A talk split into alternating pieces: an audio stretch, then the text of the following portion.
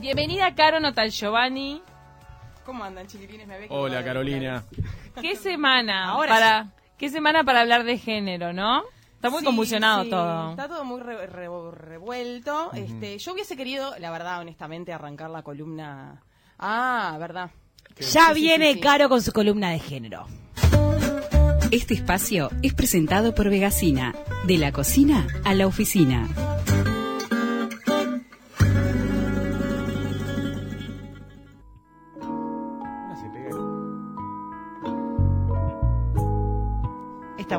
Sí. Ahora, sí. Bueno, no, nada, lo que les decía, que hubiese querido arrancar la primera columna del año hablando de algo un poco más así. Esperanzador, capaz, ¿no? Sí, o más divertido. Hemos hecho columnas muy divertidas. Sí. acá, pero bueno, el- la temática lo amerita.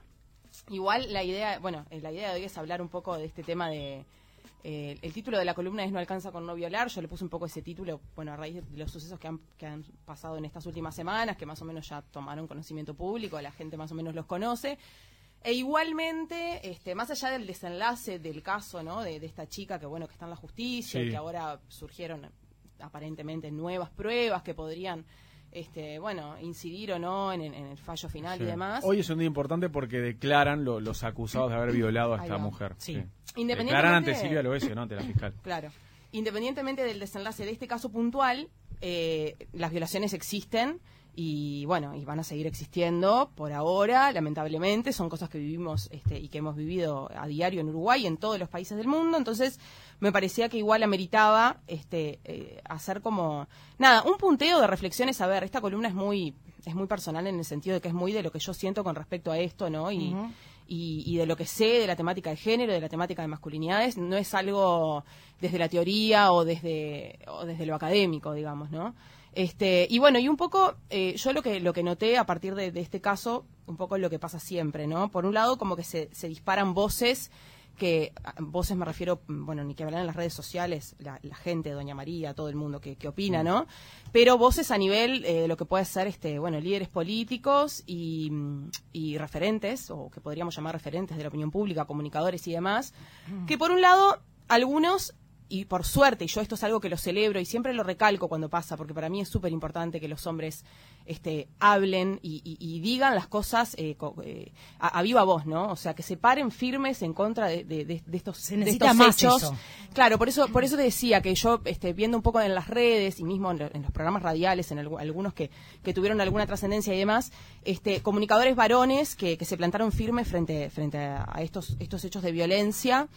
Y bueno, y también están eh, los otros, ¿no? O sea, los que de alguna manera con sus, con sus dichos, con sus, con sus opiniones, con sus pensamientos, abonan, siguen abonando lo que han nombrado en estas últimas semanas, la famosa cultura de la violación, ¿no? Que es todas estas cuestiones, construcciones sociales, culturales, que no son una violación en sí misma, pero que hacen el caldo de cultivo que de alguna manera avala, justifica, habilita a que las violaciones se relativicen, las violaciones, los abusos sexuales se relativizan, ¿no? Eh, entonces, por un lado quería eh, hacer hincapié y celebrar este, que, que- que haya varones públicos y no públicos, porque por suerte son muchos los hombres, eso es algo, esa es la impresión que yo tengo, no, no puedo decir una cifra, pero a mí me da la impresión de que son muchos los varones que en mayor o menor medida eh, son más conscientes que las generaciones, por ejemplo, de nuestros No, padres. de hay una diferencia abismal ahí. Lo Claro. discutíamos hoy a la mañana eso. Sí. Las generaciones. Y eso para mí es un indicador clarísimo de que estamos en un momento de transición, en Sí. momen- el momento de transición que son décadas, ¿no? Es bien generacional el tema, ¿viste? Porque hay gente que le, que le está queriendo dar, para mí equivocadamente, un enfoque ideológico, ¿no?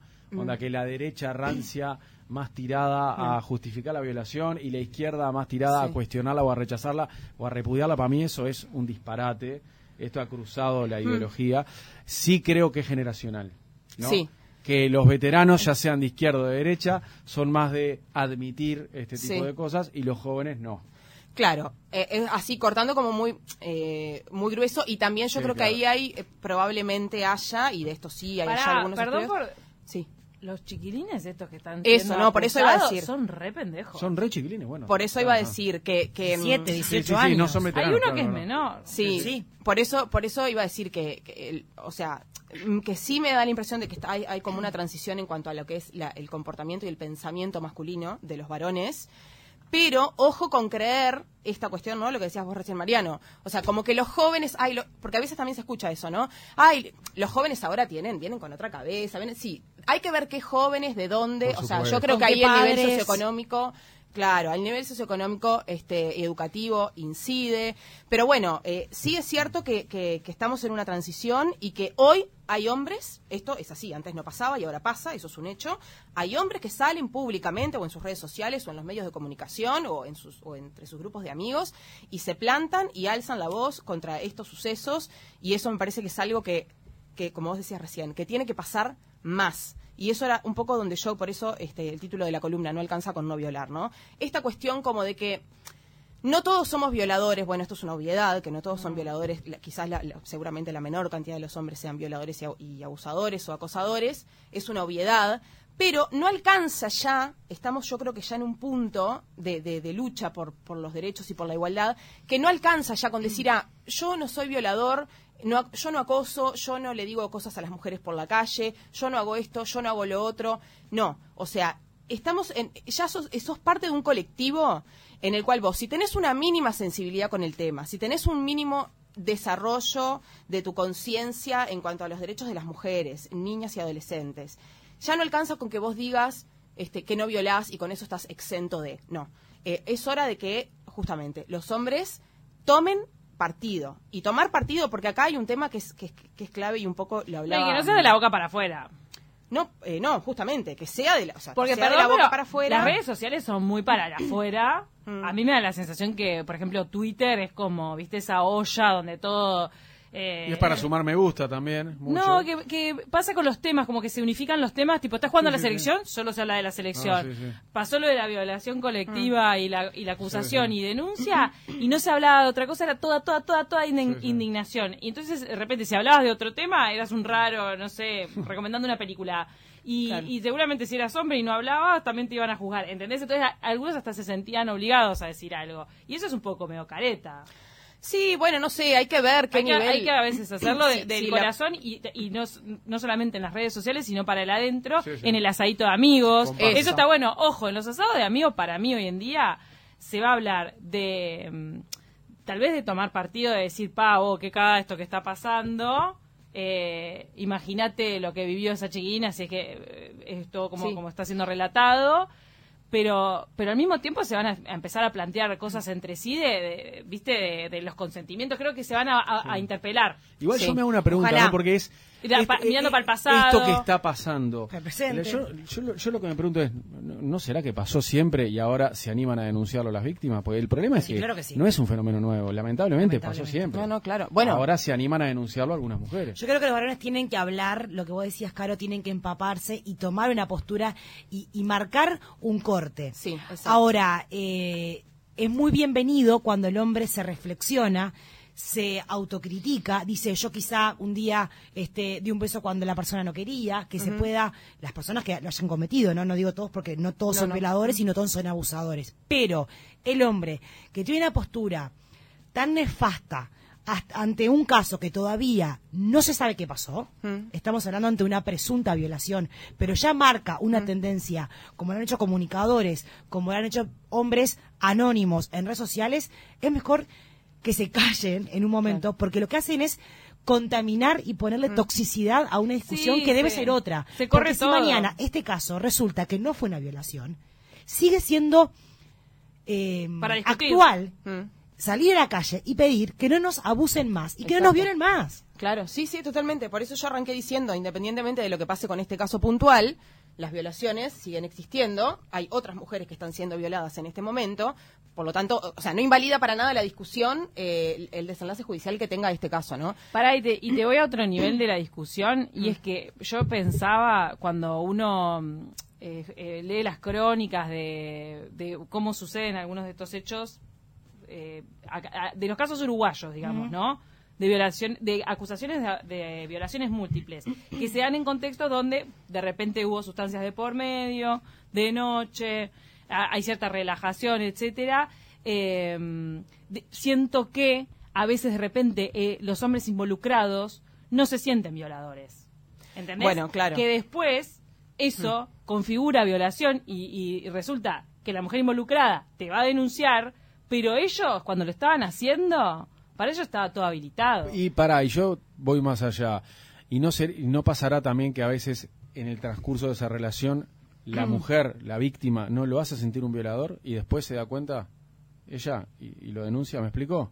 Como que lo hizo sentir Claro, violador en si un el, juego. en si un el juego. varón no se siente violador, eh, No, será porque la, la- porque la, la persona que se No sintió violada no se lo hizo sentir en No, el momento, perdón. Yo creo que el violador no, no se tiene que sentir violador porque la otra persona se lo hace sentir. Ti- Tendría que tener un, Ah, un concepto bueno, está, está propio, bien, está bien. individual, y no depender de la otra persona para darse cuenta. Yo acá estoy extralimitando un límite. No, pero yo voy a la- independientemente de la otra persona. Yo voy a la, a, la, a, la, a la frase al no es no.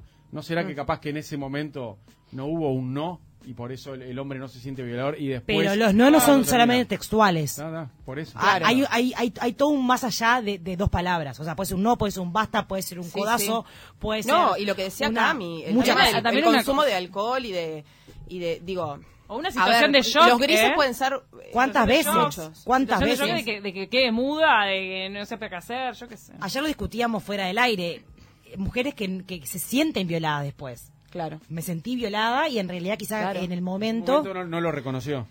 Exacto. Claro, no era la clásica de la o no película. supo o no supo cómo cómo cómo poner un, un- un parate en ese momento porque también a ver no nos olvidemos este del la natural, el nivel de naturalización que hay eh, con el tema de la, de la socialización de género, ¿no? Que las mujeres también nunca estuvimos habilitadas para, o sea, decir, ahora está lo del no es no, y mi cuerpo es mío, y toda esta cuestión que vino con la revolución del feminismo y toda la historia, pero antes, eh, esta cuestión de decir, no, eh, mira, flaco, yo hasta acá, o sea, las mujeres nunca estuvimos habilitadas para ponerle un parate a un, a un tipo con el cual estamos manteniendo, sea pareja, saliente, como le quieran llamar, nunca, porque las mujeres fuimos educadas para estar a la merced, al servicio sexual de los varones, sea en la categoría Pero que para sea. ustedes les parece que la, de la generación, yo soy más viejo que ustedes, pero ¿les parece que esta generación fue educada así también? Yo creo que ya no, ¿eh? ¿Y por qué hay No. violadores de No, las que fueron educadas así son ta, las más veteranas, No, digamos no, que si sí. yo pienso, por Nosotros ejemplo, no. en cuan- cuando yo era adolescente, esto era, pero re vigente. Yo tengo recuerdos míos de mi adolescencia y de, y de hablarlo con amigas que pasaron por situaciones donde vos, por- Total. o porque el otro no se enoje, o de Total. repente alguien ¿En que estaba. Total. Sí, sí, yo Sí, para que no se enoje, para Esto porque está, porque ya llegaste hasta ahí. Claro, es como que ahí voy a total. quedar como una loca, después no me llama más, este, en fin, esas cosas, sí, re. En, hay una comedia, Kimmy Schmidt está, es una serie, ya tiene varias temporadas en Netflix y ella eh, termina, es una comedia, la escribió Tina Fey, que es una comediante feminista, y ella termina en un búnker durante 15 años por un reverendo loco que la, que la encierra, que las arrastra a, a varias mujeres y las encierra, basado en casos en Estados Unidos donde sucedió que de repente tienen a mujeres cautivas durante años, más de 10 años, a una mujer cautiva, violada, todo, todo, ¿no? Y entonces la mujer en un momento hace un chiste diciendo, claro, en realidad no le dije que no porque no quería que se enojara. Claro. No le dije que no porque me embolaba tener ese conflicto. Ta, dale, sí, sí, sí, yo te sigo. Te sigo hasta el búnker, pum. Y ahí va, empieza la serie. Ya sé, es todo comedia, pero en realidad lo hace en tono de chiste. Y es tal cual, en realidad. Pila de mujeres han dicho que sí. Sí, tragicómico. Sí. Decir que sí y llegar a determinado punto porque en realidad como que sentís que no tenés otra. Mm. Yo quería retomar un poco este, lo que vos decías hoy. Vos en un momento hablaste de- del corte, ¿no? Esto de que los Sí. hombres hablen claramente de estas cosas en el asadito de los amigos, ¿no? Mm. Esta cuestión. Y hay una cosa que es importante este, recordar, ¿no? Estamos hablando de. Eh, es- el- el- la viola- yo escuchaba el otro día cuando entrevistaron a De Barbieri, ¿no? Sí. Esta cuestión de la violación como crimen de poder, ¿no?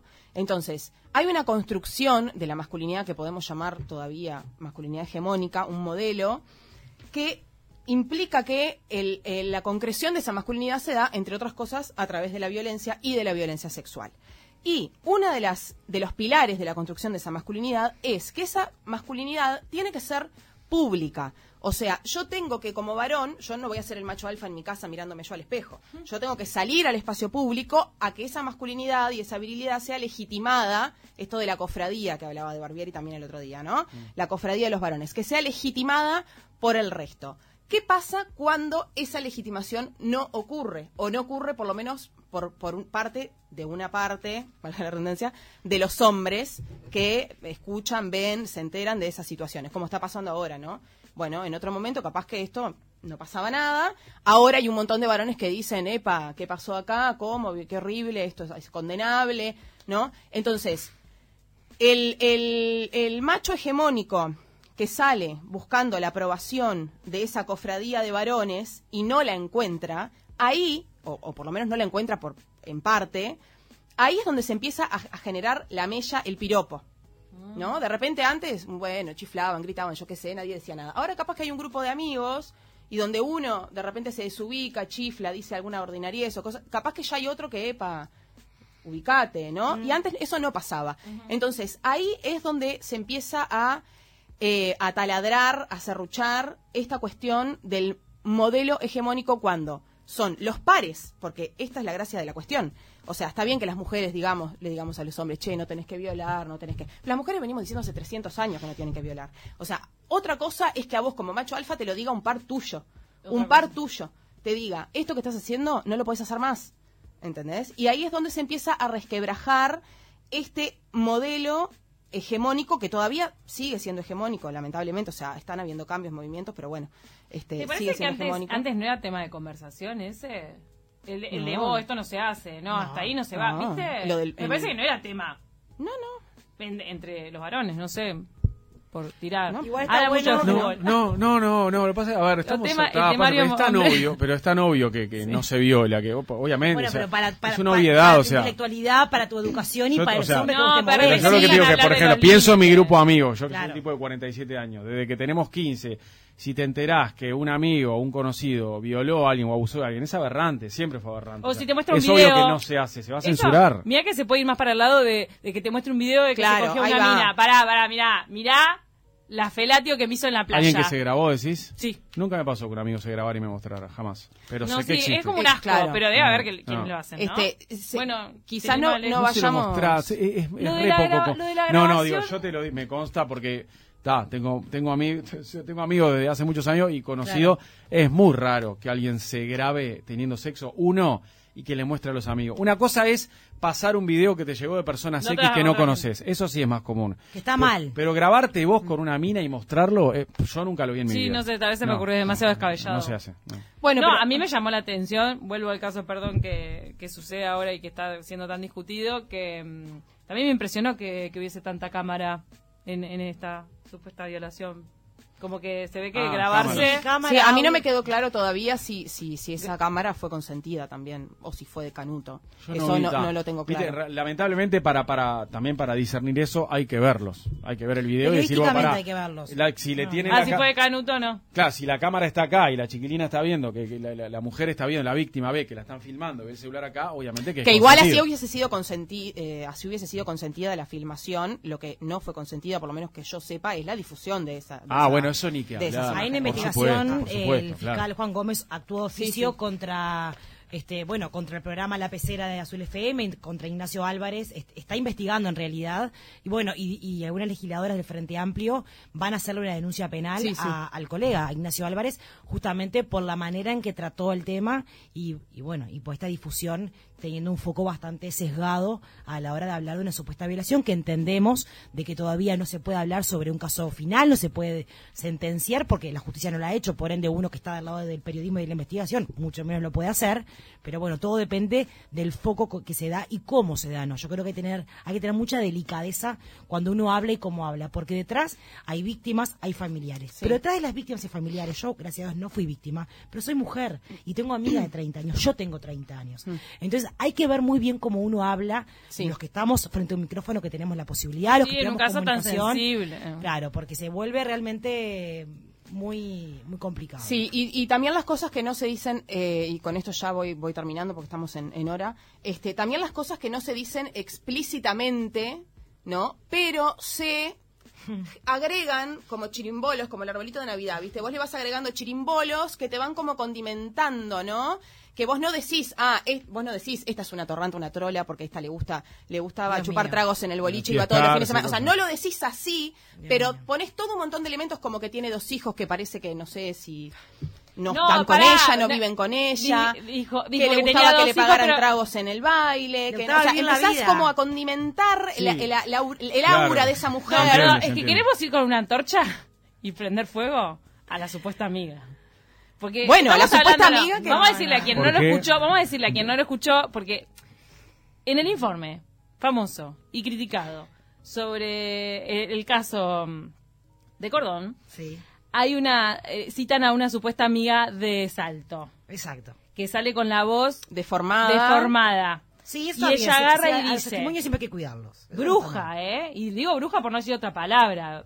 Claro, pero es como que yo. ¿Qué Es, es- Y entonces ella dice, no, tiene dos hijos y que le encanta vivir la vida. Le encanta Esa vivir la frase- vida. Con Camila estábamos escuchando la junta. ¿Qué es que te vivir la- Para, para eso que lo dice una amiga de la víctima. Una Amiga, ex amiga, conocida. Ex, amiga es, conocida. pa- es prácticamente como si yo mañana saliera así, yo a María Eugenia, ah, sí, yo la conozco porque ella trabajaba en tal lado y no sabes. Y salgo y digo lo que se Le- me le canta. gusta que más la noche no sabe. en dos panes. Claro, en vez de decir eso, le encanta vivir la vida. Pero porque tenés dos hijos no puedes vivir la vida. Y vivir la ¿qué- vida es salir. Sí, y sí. ¿Qué tiene de malo que te gusta? O sea, aparte decía, porque le gusta que le paguen tragos, le gusta vivir la vida, le gusta salir a bailar. A ella, bueno, y bueno. Y estaba con la amiga transexual. ¿Qué tiene de malo? Ah, Pregunto. estaba con una amiga trans también, dijeron. Y el periodista, hacía, el periodista Ignacio Flores hacía énfasis Nos van a en, matar. en la transexual como que si fuese un dato que aportara. Sí, la transexualidad de la amiga que no, no, sé, no, suma, creo nada. Por eso, te juro que- Yo creo que, que- la antorcha, a veces que vos decís para prender fuego, prendería fuego varias cosas, porque es... Bueno, nos van a prender fuego a nosotros en cualquier momento. Yo lo único que quiero decir... cortar, de estaba- Arco en la plaza. con un hilo, pero, pero me acordé de esa frase de le gusta vivir la vida y te juro que Sí, me... sí, ah, sí, me pasó lo mismo, me pasó lo mismo. Me corté las venas con la galletita al agua que me estaba comiendo en ese momento. Quiero agradecer a Vegasina por apoyar este espacio este año, felicitarlos, porque no hablamos nada, felicitarlos, Gracias. agradecida de seguir compartiendo este espacio con ustedes. Y bueno, Vegasina la buscan en Instagram y en Facebook como Vegasina y ahí van a encontrar hamburguesas veganas, cervezas artesanales, todo un montón de cosas riquísimas para comer. Ay, qué rico. Mirá vos, ¿esto es todo comida vegana?